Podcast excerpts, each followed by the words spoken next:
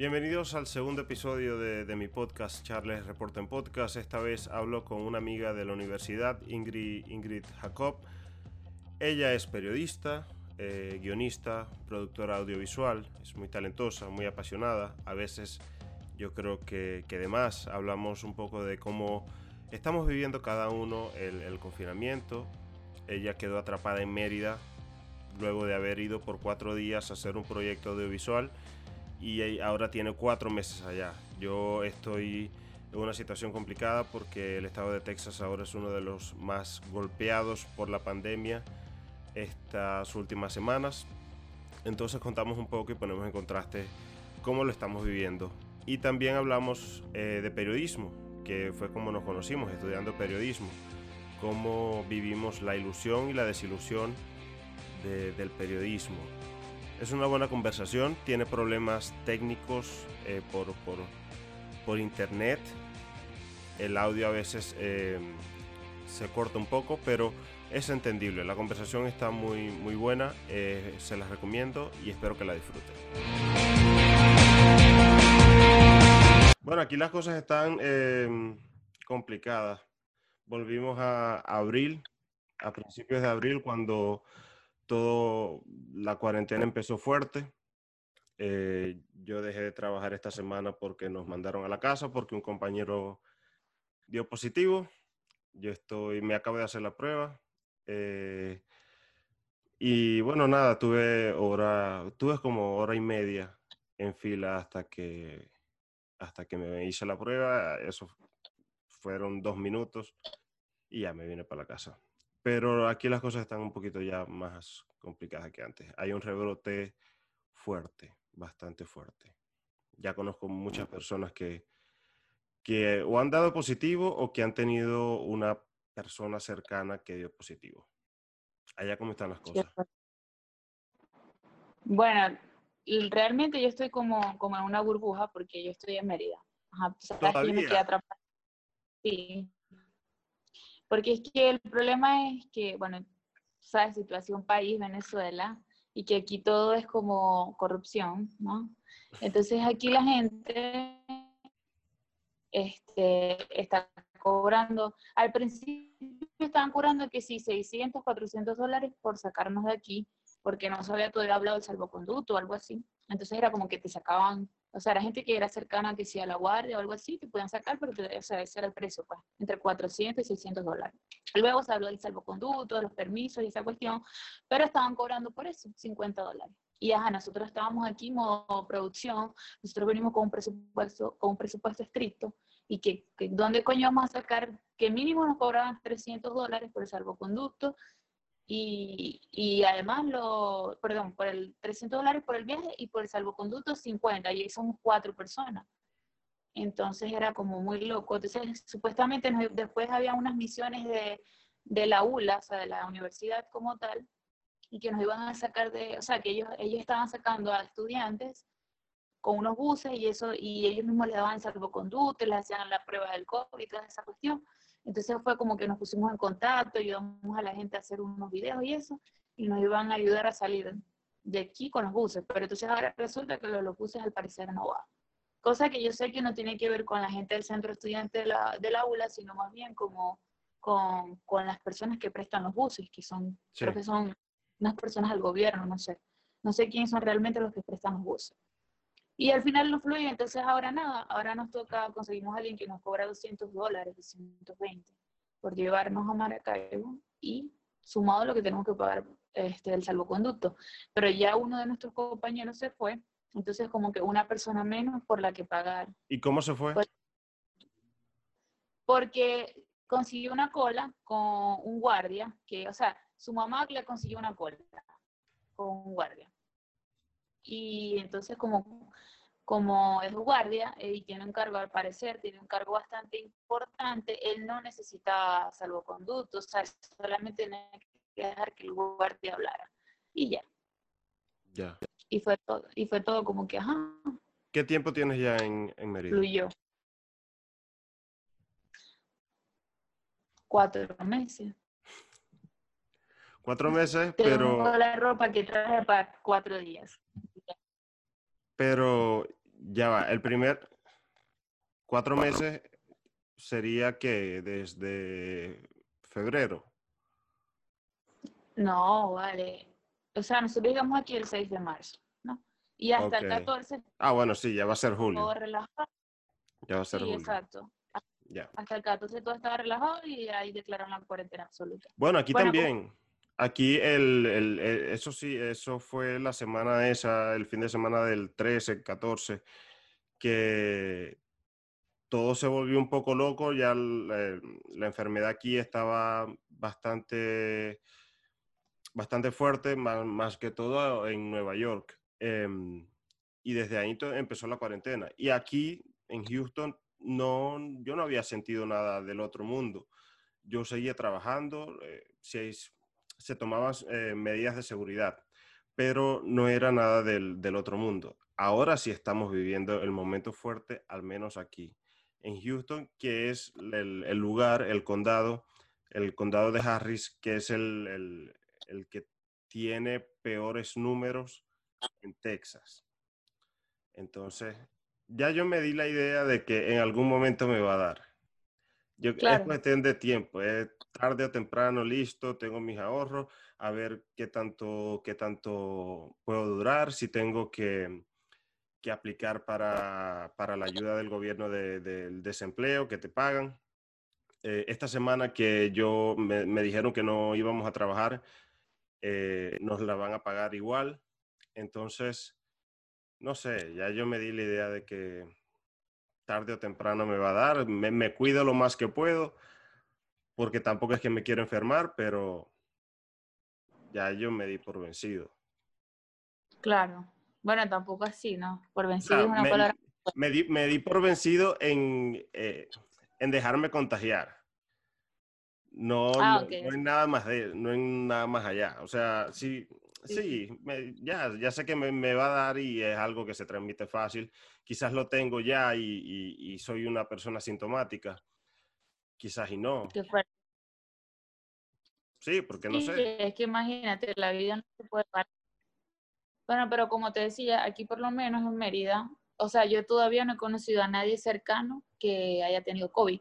Pero en Y creo que Mérida, Mérida es los estados menos afectados. eso te iba a preguntar. Mérida sí no, no tiene muchos casos. No, no, por eso te digo que yo estoy como una burbuja, porque, o sea, aquí no puedo como, como vivir eso de que, ay, no, conocí a alguien con COVID, no, solamente escucho que sí, no, que supuestamente en el edificio, porque yo estoy en la floresta, este, que si en el edificio este, del frente alguien tiene, tiene COVID, y es como una vaina así, pero nunca nada como cercano, pues. Pero sí sé que Maracaibo, de donde soy, y a donde voy, sí sé que, o sea, que allí este, hay muchos contagiados. Incluso es el único, uno, el, no, no, no recuerdo qué otro estado, pero creo que Maracaibo, o sea, el Zulia es el estado que está, que no El ha estado- recibido la flexibilización. El estado de Maracaibo. que así dirían los maracuchos. este, pero creo que el estado Zulia es como el que, el que no ha recibido flexibilización, porque, y creo que Táchira también, y no recuerdo qué otros estados, pero por lo menos Mérida sí, sí ha recibido la flexibilización que consistía en el 7%, o sea, 7 días sin cuarentena y 7 días de cuarentena. Ok. O sea, siete, di- siete días en los que puedes estar relajado hasta las 5 y salir, y los otros días, los otros 7 días, tienes que estar hasta las 12, o sea, hacer las cosas hasta las 12. Pero en Maracaibo eso no ha pasado por la cuestión de las pulgas y tú sabes, y toda esa gente que se Sí. contagió, y creo que de allí radicó Bueno. todo porque ellos son cercanos a la frontera. Es que Maracaibo también es una ciudad más, más grande y más poblada, pues la- las probabilidades de contagio son, son mayores que Mérida. Eh, ¿Conoces a alguien? No, no, creo que, creo que es más bien que Maracaibo, por ser un estado fronterizo y que Maracaibo no es un estado. O sea, perdón, la es una ciudad fronteriza. Maracaibo es una ciudad fronteriza y al ser fronteriza hay mucha gente que viaja a Colombia. Entonces, como, este, que creo que fue lo que sucedió realmente, o sea, lo que detonó todo fue cuando se enteraron, sabes que la gente que trabaja en el centro es gente que tiene que comprar mercancía en la frontera, gente que va y viene, y obviamente esa gente no, se, no tenía ningún tipo de precaución, o sea, no usaban tapabocas, nada, o sea, ningún tipo de medida de, limpieza o ningún, ninguna, ninguna restricción. Entonces creo que de allí viene todo. Ya, ¿y conoces a alguien que, que haya tenido, que tenga COVID en, en Maracaibo? No, pero mi mamá me contó que hay un, vecino cerca donde ella tiene el, negocio que, tiene, o sea, que tiene COVID, al parecer, o sea, es un señor ya está súper grave. Y otra persona que también cercana su esposo lo tiene en UCI porque creo que ellas están aplicando como que si es un paciente posible para COVID y tiene síntomas muy fuertes, o sea, síntomas como este, la, el ahogo, los pulmones, o sea, si, le está afectando los pulmones, son pacientes para UCI. Entonces, incluso ella estaba pagando una clínica y en la clínica lo mandaron al hospital, creo que, no sé si es el General del Sur, no me acuerdo cuál es el hospital al que los envían, porque o sea, porque si eres paciente para COVID no puedes estar en una clínica, tienes que estar en ese hospital en UCI. O sea, si, el, si tus síntomas son, son graves. Y eso es lo que está pasando con el esposo de una amiga de mi mamá, que tiene como una, o sea, tiene malos pulmones, o sea, tiene, se está ahogando, tiene síntomas fuertes. Y entonces posiblemente sea paciente para, para COVID. Aquí, el, aquí, no sé si sabes, pero Houston tiene la, mm, el más grande centro médico de todos los Estados Unidos. A, ver, aquí se hacen los estudios eh, médicos y tal. Aquí hay un propio como, está el, el, centro de Houston y hay como otro centro igual de grande con, con la misma cantidad de edificios. Em, solamente de hospitales. Solamente de hospitales. Eh, y ya, según lo que vi en las noticias, ya todo eso se, rebasó. Y no solamente eso, porque aquí tú, tú pasas y en cada esquina hay un hospital. En cada esquina hay un hospital. Y ya según los, em, según, según las autoridades del, del, condado de, de, Harris, que es Houston y la parte donde yo vivo, ya todo está full, ya no hay más espacio. Eso, y eso contando que, muchas de las personas no, tienen síntomas. Entonces, si una persona no tiene síntomas, no sé si sabes, pero hace su cuarentena en casa y la pasa y, listo, no pasa nada. Pero ya las personas con síntomas sí tienen que ir a, a un hospital y tienen que tener cuidados médicos. Eh, ¿cómo, son las cosas para poder ingresar a un, hospital allá? En ese sentido. Pues yo de verdad no, no, sé mucho sobre eso porque,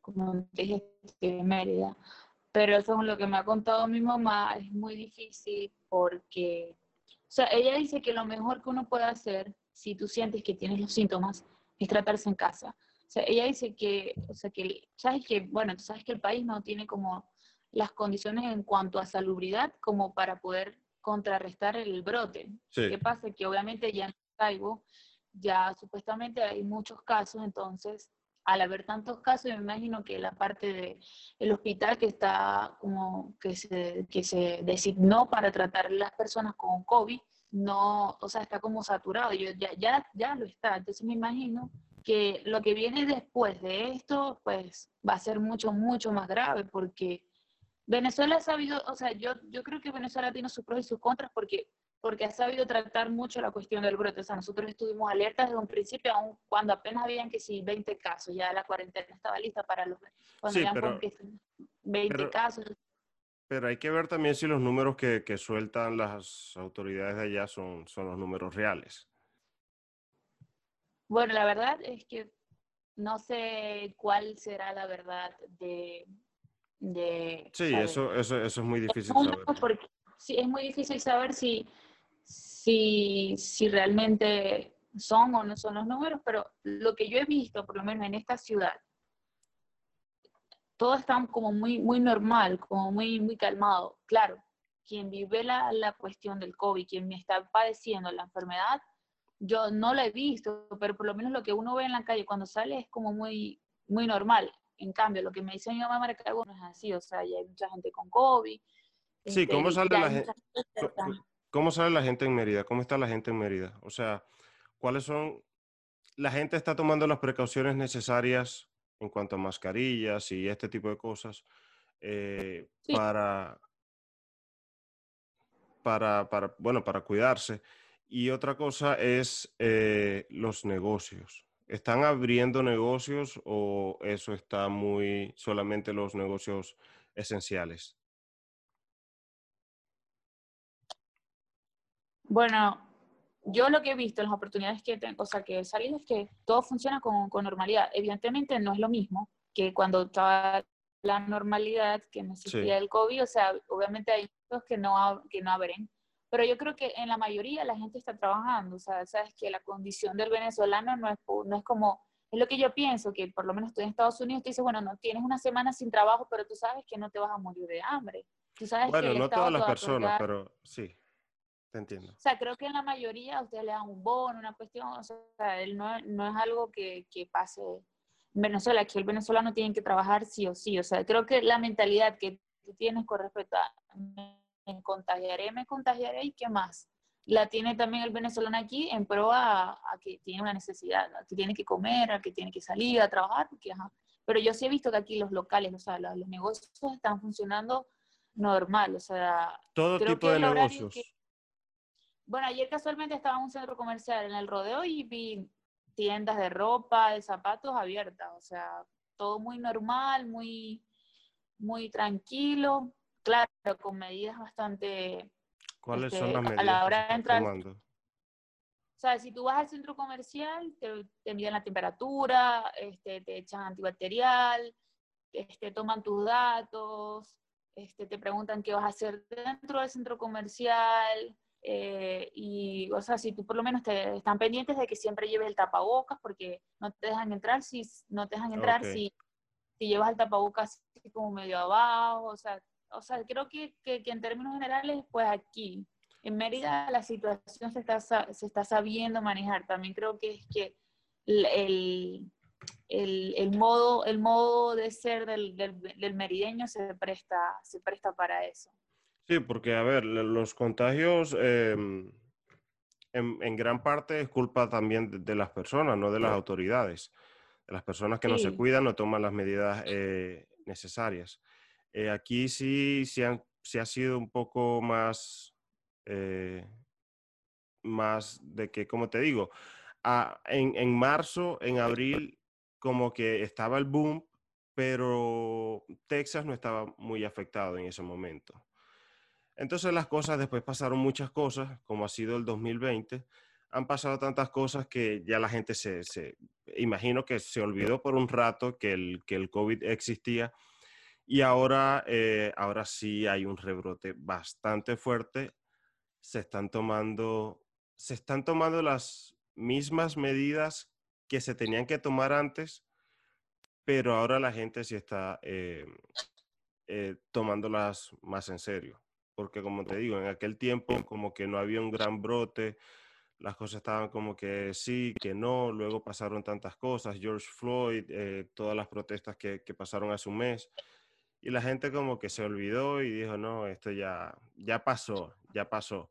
Y yo, yo estimaba que esto, este segundo brote iba a pasar ya, ahora, porque desde ese momento en el que empezaron las protestas, empezó em, todo esto de, final de mes de mayo, eh, era como que muy evidente que la gente ya no le ya no le estaba prestando atención a la enfermedad y que no sé si era por, por, ganas de querer volver a la normalidad o, o, ya cinismo de, no cinismo, pero como dije yo ahorita, eh, rendirse y decir, bueno, ya, si me va a dar, me va a dar.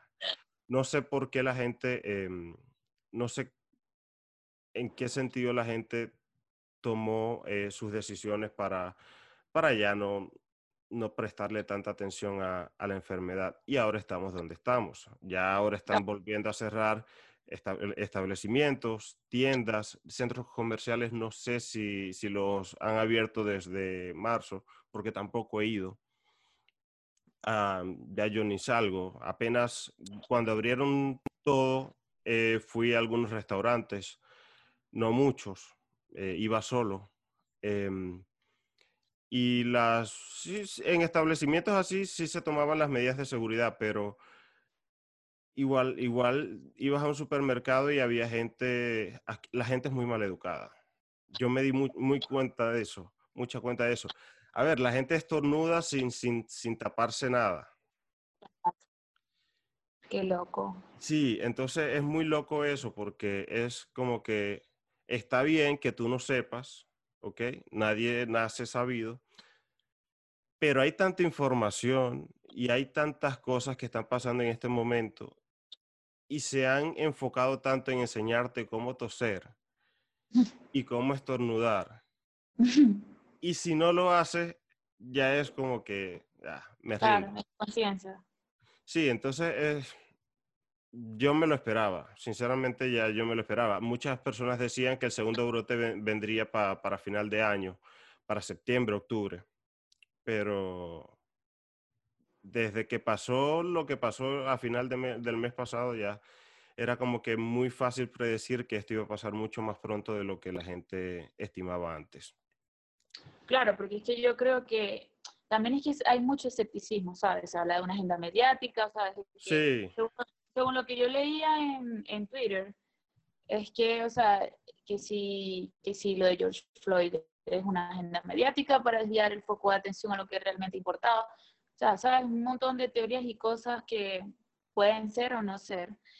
Y, y yo creo que la gente se olvidó, o sea, precisamente de eso. eso de la realidad.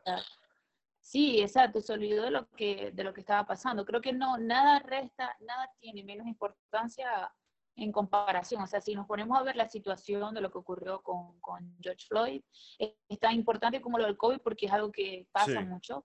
Sí, sí, también, Pero también es importante lo del brote. O sea, creo que, creo que las medidas, o sea, creo que el, el, momento de conciencia se, se olvidó. O sea, como que el pensar en el otro, porque yo creo que, que lo más importante del COVID no es pensar en ti, sino pensar en cómo le afectará a otras personas cercanas a mí. Exacto. Que tú no sabes, tú puedes decir, yo, soy asintomático y a mí no me va a dar igual, pero ¿qué pasa si a tu mamá no le da así, sino que le da más fuerte, o a tu hermano, o a tu prima, o a quien sea, a tu abuelo?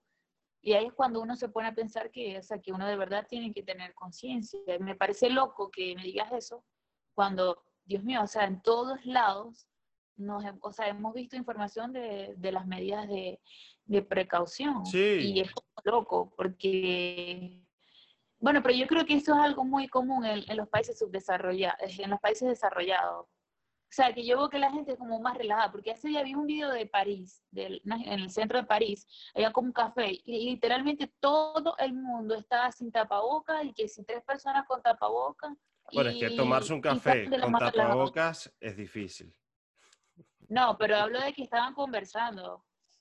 O sea, te estoy hablando de que estaban conversando, caminando por la calle sin el tapaboca, o sea, por el centro, pues. Solo que el foco del video era más que todo en el café, pero sí, yo entiendo que estéis comiendo y te ponga y te quite el tapaboca. Pero si voy a tener una conversación con las personas, pues ponte el tapaboca, porque ajá, se supone que la cuestión es no mantenernos en reuniones masivas ni nada. Bueno, eso era todo lo contrario, eso era todo lo que no se debía hacer.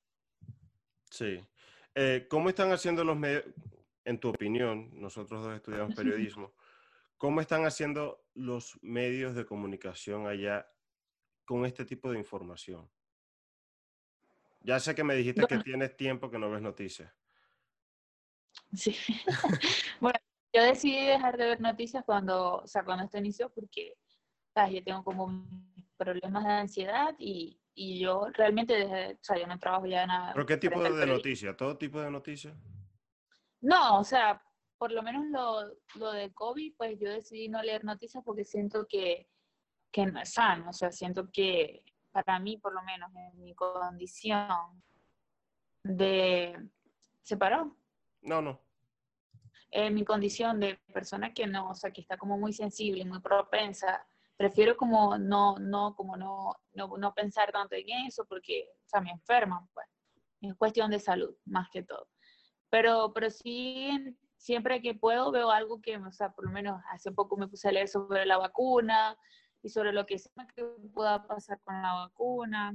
Y bueno, pero los medios aquí, lo que yo veo, o sea, según las personas, porque obviamente tengo panes que trabajan eh, de lleno en el periodismo, incluso trabajan con medios independientes y eso, y creo que la información, se tiene muy presente lo del COVID. También se puede del COVID, lo que me puede... No sé si el término es ladilla, porque creo que no es algo para politizar, o sea, creo que no es el momento de pensar. Sí, es fastidioso porque creo que hay otra cosa, hay, ahorita es más importante este, esto que cualquier otra cosa, entonces como que todo gire en torno a un partido o algo así es lo que me da como, no, o sea, no puedo. Pero sí, sí, sí, se ha informado. Sí se ha informado.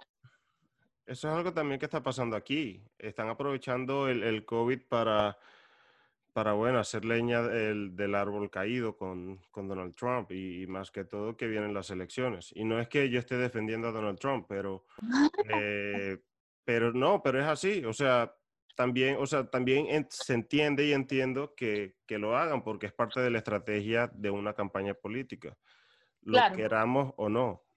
Sí, entonces Donald Trump también ha, tomado las decisiones que ha tomado. Eh, algunos le puede parecer bien, a otros no tanto. Eh, y aquí los medios de comunicación sí. Aquí, cuando yo llegué, yo dije, no sé, no sé cómo te sientes tú con el periodismo, pero yo, yo, yo, yo he sentido desencanto. Cuando, yo, cuando yo entré, yo decía, esto me gusta, esto tiene potencial para ser la mejor carrera del mundo. Eh, pero luego, con los años, me he dado cuenta de que la, al final muchos, muchos periodistas y muchos medios a los que uno aspiraba a llegar no son más nada que, que, que una agenda política política o sí, de, de, cualquier tipo de propaganda que, a la que ese medio em, quiera representar. Y los periodistas en sí muchas veces no terminan siendo libres, que yo creo que es la palabra clave aquí. Si un periodista, eh, para ser un buen periodista hay que ser libre de poder decir lo que se quiere decir, sin tener problemas. Entonces, yo viví eh, eh, la época de, Venezuela del periodismo donde me imagino que o está peor, no creo que haya mejorado, o está peor o sigue igual. No creo que haya mejorado. Donde sí pasaba todo, era una, agenda política, tal, eh, muchos defendían esto, otros defendían lo otro, todo eran extremismos. Y yo dije, bueno, no, me voy a Estados Unidos, quizás allá las cosas van a ser diferentes. Y no, las cosas son totalmente iguales. Claro. Obviamente con otro tipo de, problemática y las cosas son un poquito distintas, pero aquí CNN no puede ver que, Trump hace algo porque ya le tiran. O Fox no puede ver que Trump hace algo porque entonces Fox sí lo eleva como, como los dioses. Entonces es ya de verdad como un fastidio. Yo quiero saber cómo te sientes tú con el periodismo. ¿Cómo te sentías antes, cuando empezamos a estudiar y ahora? Bueno, yo, yo voy a utilizar la palabrita que, está de moda, tóxico. Tóxico.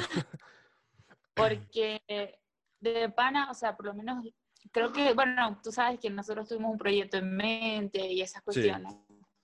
Y es algo que sí, o sea, si yo hablo del periodismo independiente como tal, sí me llama la atención, por lo menos si, si, si yo pudiese decidir, o sea, si yo tengo el, el dominio total de, la editorial como tal, de la línea editorial, pues sí pienso que el periodismo podría tener como campo, como es lo que hace mucha gente. Creo que, creo que periodismo independiente se da más en Europa que, que en Estados Unidos, no sé cómo, cómo, pero lo que yo conozco de periodismo independiente pues lo he visto más de los europeos. ¿Puedes definir, ¿puedes definir lo que es periodismo independiente? Bueno, precisamente esto. Este, Se utilizan más que una- todo los, los, eh, las redes sociales.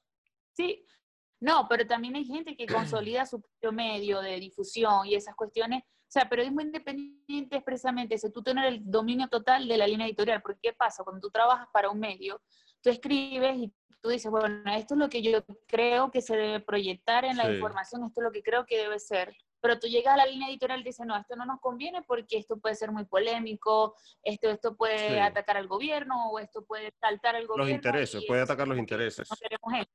Exactamente. O sea, evidentemente yo también estoy como tú, como decepcionada de lo que es el periodismo, porque me doy cuenta que al final del día es inevitable no perder como la ética cuando estás trabajando allí, porque, o sea, no digo que no, no digo nada, o sea, no digo que todos hayan perdido la ética, pero Sí. creo que es algo que viene con tu, con el pensar en tu bienestar, porque también sé que los periodistas son muy perseguidos y cuando se maneja una línea editorial, ya sea en pro o en contra a un gobierno, tú estás expuesto a que cualquier cosa te pase. ¿Ya? Sí, e igual pasa con el periodismo independiente. Creo que el periodismo independiente puede ser incluso hasta más peligroso porque Más tú estás en total... Sí, exactamente. Entonces, sí tengo, sí estoy decepcionada porque creo, incluso creo que, incluso creo que la información se ha prestado más para que la, la gente, la- lo- las personas civiles, la- las, los- los- las personas normales, este, se- estén como en un estado de, de ansiedad, de colapso mental, sobre todo con lo del COVID. O sea, se maneja demasiada información, o mejor, demasiada desinformación. Exacto. Entonces, cuando, y que incluso viene de los mismos periodistas. Entonces, cuando yo digo, conchale, no, o sea, esto no, no me gusta y es lo que me decepciona, incluso lo que hizo que me alejara del periodismo. Quizás yo soy muy, me di por vencida y pensar más que yo, pero por lo menos yo, en cuestión de lo que yo pienso en mi beneficio, pues no, no quiero estar en ese mundo, pues no, prefiero dedicarme a la redacción de contenido, prefiero, este, yo estoy trabajando como guionista, este, entonces prefiero dedicarme a escribir como tal que a hacer periodismo, pero, pero sí admiro la gente que está ahí exponiéndose y que, y que, y que de alguna u otra forma se dedica a, a informar, porque creo que es, es una, es, bueno, es un derecho, o sea, es un derecho, un- No, claro. es un derecho Es un el- deber. el es un deber, exacto. Entonces, pero, pero es demasiado, es demasiado controversial hablar de, de la verdad, que es lo que yo creo que es lo controversial dentro del periodismo.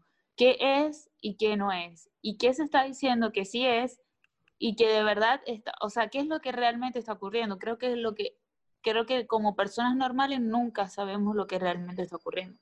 Entonces, cuando digo que se pierde el sentido y la razón de ser del periodismo, al menos que seas un periodismo independiente, pero yo estoy hablando de los medios en general, o sea, de los medios que conocemos como independientes, que evidentemente es mucho más. ¿Cómo tú te graduaste? Yo no me pude graduar, pero ¿tuviste en algún momento alguna oportunidad de, de- no te rías, en, en algún momento tuviste la oportunidad de trabajar como periodista? Sí, este, yo hice pasantías en, en Unión Radio con Ángel Espina, es un periodista así como reconocido de Maracaibo. Y, y sí, o sea, sí vi muchas cosas que me llamaron la atención, como por lo menos el periodismo de opinión, siempre me... Bueno, yo creo que tú, bueno, ambos tenemos eso en común, porque a ti también te Aquí lo gusta el estamos periodismo. ejerciendo. Sí, exacto. Eh, trabajé como periodista ahí, pero o sea, era más pasantía. Este, pero ya, después, ah, después trabajé como, como redactora de, como de noticias, podría decir, una agencia de marketing que quería también tener como, como un blog este, donde se pudiese este, informar un poco sobre noticias de economía y cosas así. Se hablaba mucho del Bitcoin y esas cosas. Pero así periodismo de lleno, de lleno, no, no he tenido la oportunidad, no porque no, no, no, no haya, ah, trabajé también como, trabajé en una campaña, se podría decir, ¿De en quién? la campaña, eh, no, no voy a decir nada. Trabajé en una campaña y trabajé como, como redactora de contenido dentro de la campaña. O sea, Me dices por Este, WhatsApp. ¿Campaña sí, política? ah, ¿Campaña política? sí, sí. Ok. trabajé en una campaña política Y, pero, o sea, yo ahí tenía un, o sea, era como una X dentro de toda la campaña, era una, una, una, redactora más de, de todo el equipo grande que vi.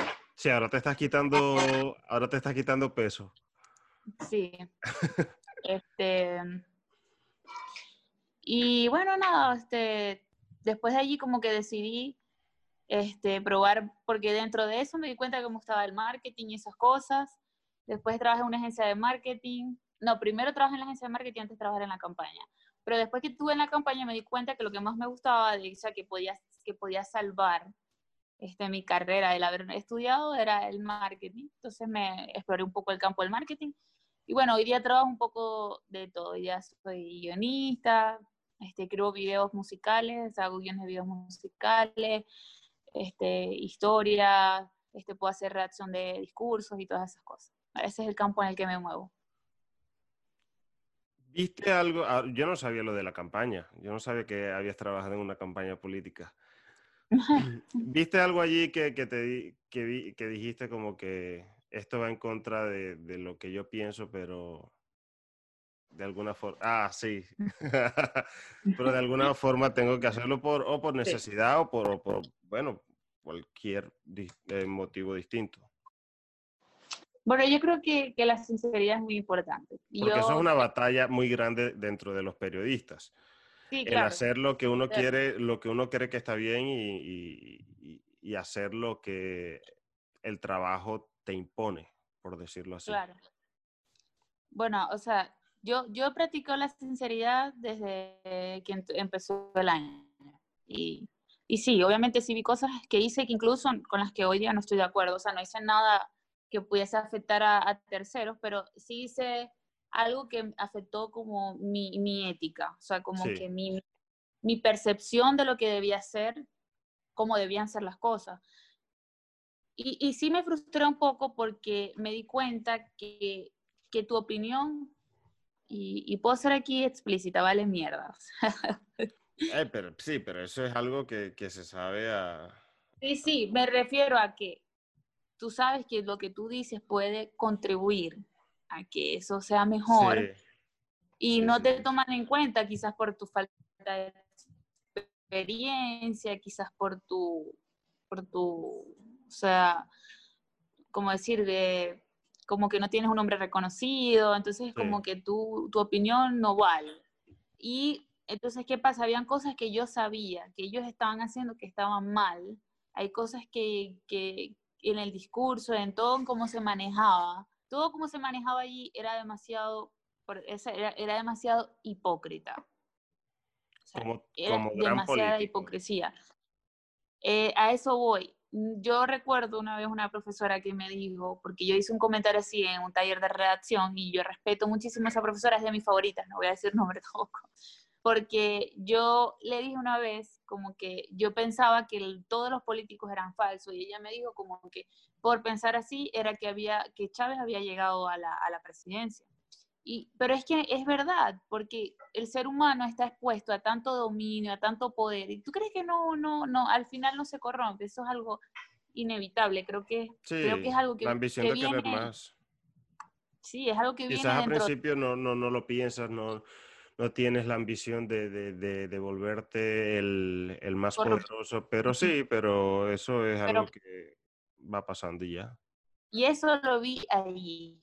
O sea, allí vi eso, o sea, ahí vi todo cómo se maneja, o sea, cómo se maneja todo a conveniencia de un partido y no de lo que importa que es la necesidad de, del ciudadano como tal. Es la misión, que es la misión de los políticos, ¿no? O sea, hacer las cosas bien para, para los ciudadanos, no para su partido.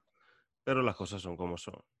Sí, es que la política está demasiado desvalorizada a nivel, no sé si, si, si a nivel mundial, porque no conozco la política dentro de un país. O sea, puedo saber por encima de lo que está ocurriendo en un país, pero no vivo la política de ese país. Pero lo que sí yo pienso es que definitivamente la carencia de buenos políticos y de que, y de que, y de que realmente les importe la necesidad del ciudadano, eso es escaso y yo creo que es escaso en todos los países del mundo.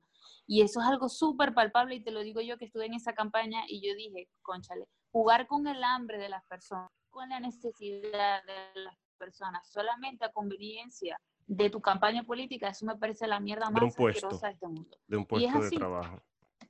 Y, así. Y, por, y probablemente yo diga esto y muchas personas me digan, no, que, que eso es algo que se sabe y cosas, eso es algo que todo el mundo, que todo el mundo conoce, pero cuando tú lo ves y lo vives, es como que... Cuando formas parte de ellos, sí, sí, sí, sí, te hace sentir... de verdad querer sino porque, bueno, porque uno busca una oportunidad, bien sea por el dinero o bien sea por experiencia, y, bueno, uno se mete en esas cosas que, que al final no son como que lo peor del mundo, pero sí, sí, sí crean un debate interno sobre lo que uno quiere hacer, cómo se siente con eso, em, cómo, cómo puede afectar eso, claro. la ética. ¿Fue allí el momento en el que te empezaste a decepcionar? Sí, evidentemente. Yo no por defenderme. evidentemente yo entré allí y tú sabes, porque tú me conoces, yo soy una persona muy apasionada. Y yo entré allí porque yo quería tener experiencia. O sea, entré allí porque quería saber cómo era, porque siempre he soñado con tener como mi propio este, medio independiente, como tener quizás más una ONG que un periódico o algo así. Y, y o sea, entré allí como, eh, como queriendo saber qué pasaba. Y bueno, pues sí, definitivamente como que allí me di cuenta cómo funciona todo. O sea, me di cuenta que, que tú, tú, tú entras con la ilusión de algo y, y definitivamente no es nada que ver con eso. O sea, tú en las películas que los periodistas son como unos superhéroes, que las personas son como, ya sabes, son como unos superhéroes de, lo que es muy, muy diferente. Entonces fue como que creo que esto a largo plazo me va a hacer daño. Y ya ese fue el último trabajo que tuviste como, digamos así. Cercano al periodismo, sí. Después tenía como en mente un proyecto que quería hacer en YouTube, que era parecido a, a mí me gusta mucho Rusia Today.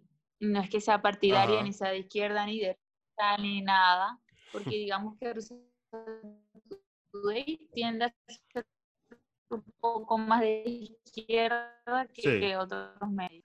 Este, mucho el manejo de la información en cuanto a documentar. No sé si has visto el que hice reportes. Me gusta porque creo que el, como manejan ellos los conceptos de economía es fácil de entender para una persona que no sabe nada de economía, ejemplo, yo y es bastante bueno. Entonces yo soñaba con tener como, no soñaba, tenía como proyecto tener como un canal en YouTube sobre, sobre política y esas cosas y me llamaba la atención. Al final todo eso se opacó porque me enamoré más de, o sea, creo que uno está en constante cambio y... También. No, pero eso no cambió mi visión de las cosas. O sea, simplemente que con él aprendí otras cosas y me di cuenta que me gusta más esto que aquello. sí, pero porque este es menos tóxico que esto y me gusta más. sí, es más creativo, más... sí. Exacto, puedo dedicarme mucho más. La responsabilidad, digamos, social es, mucho menor. Eh, ¿Por qué no puedes mezclar las dos cosas? Buena pregunta.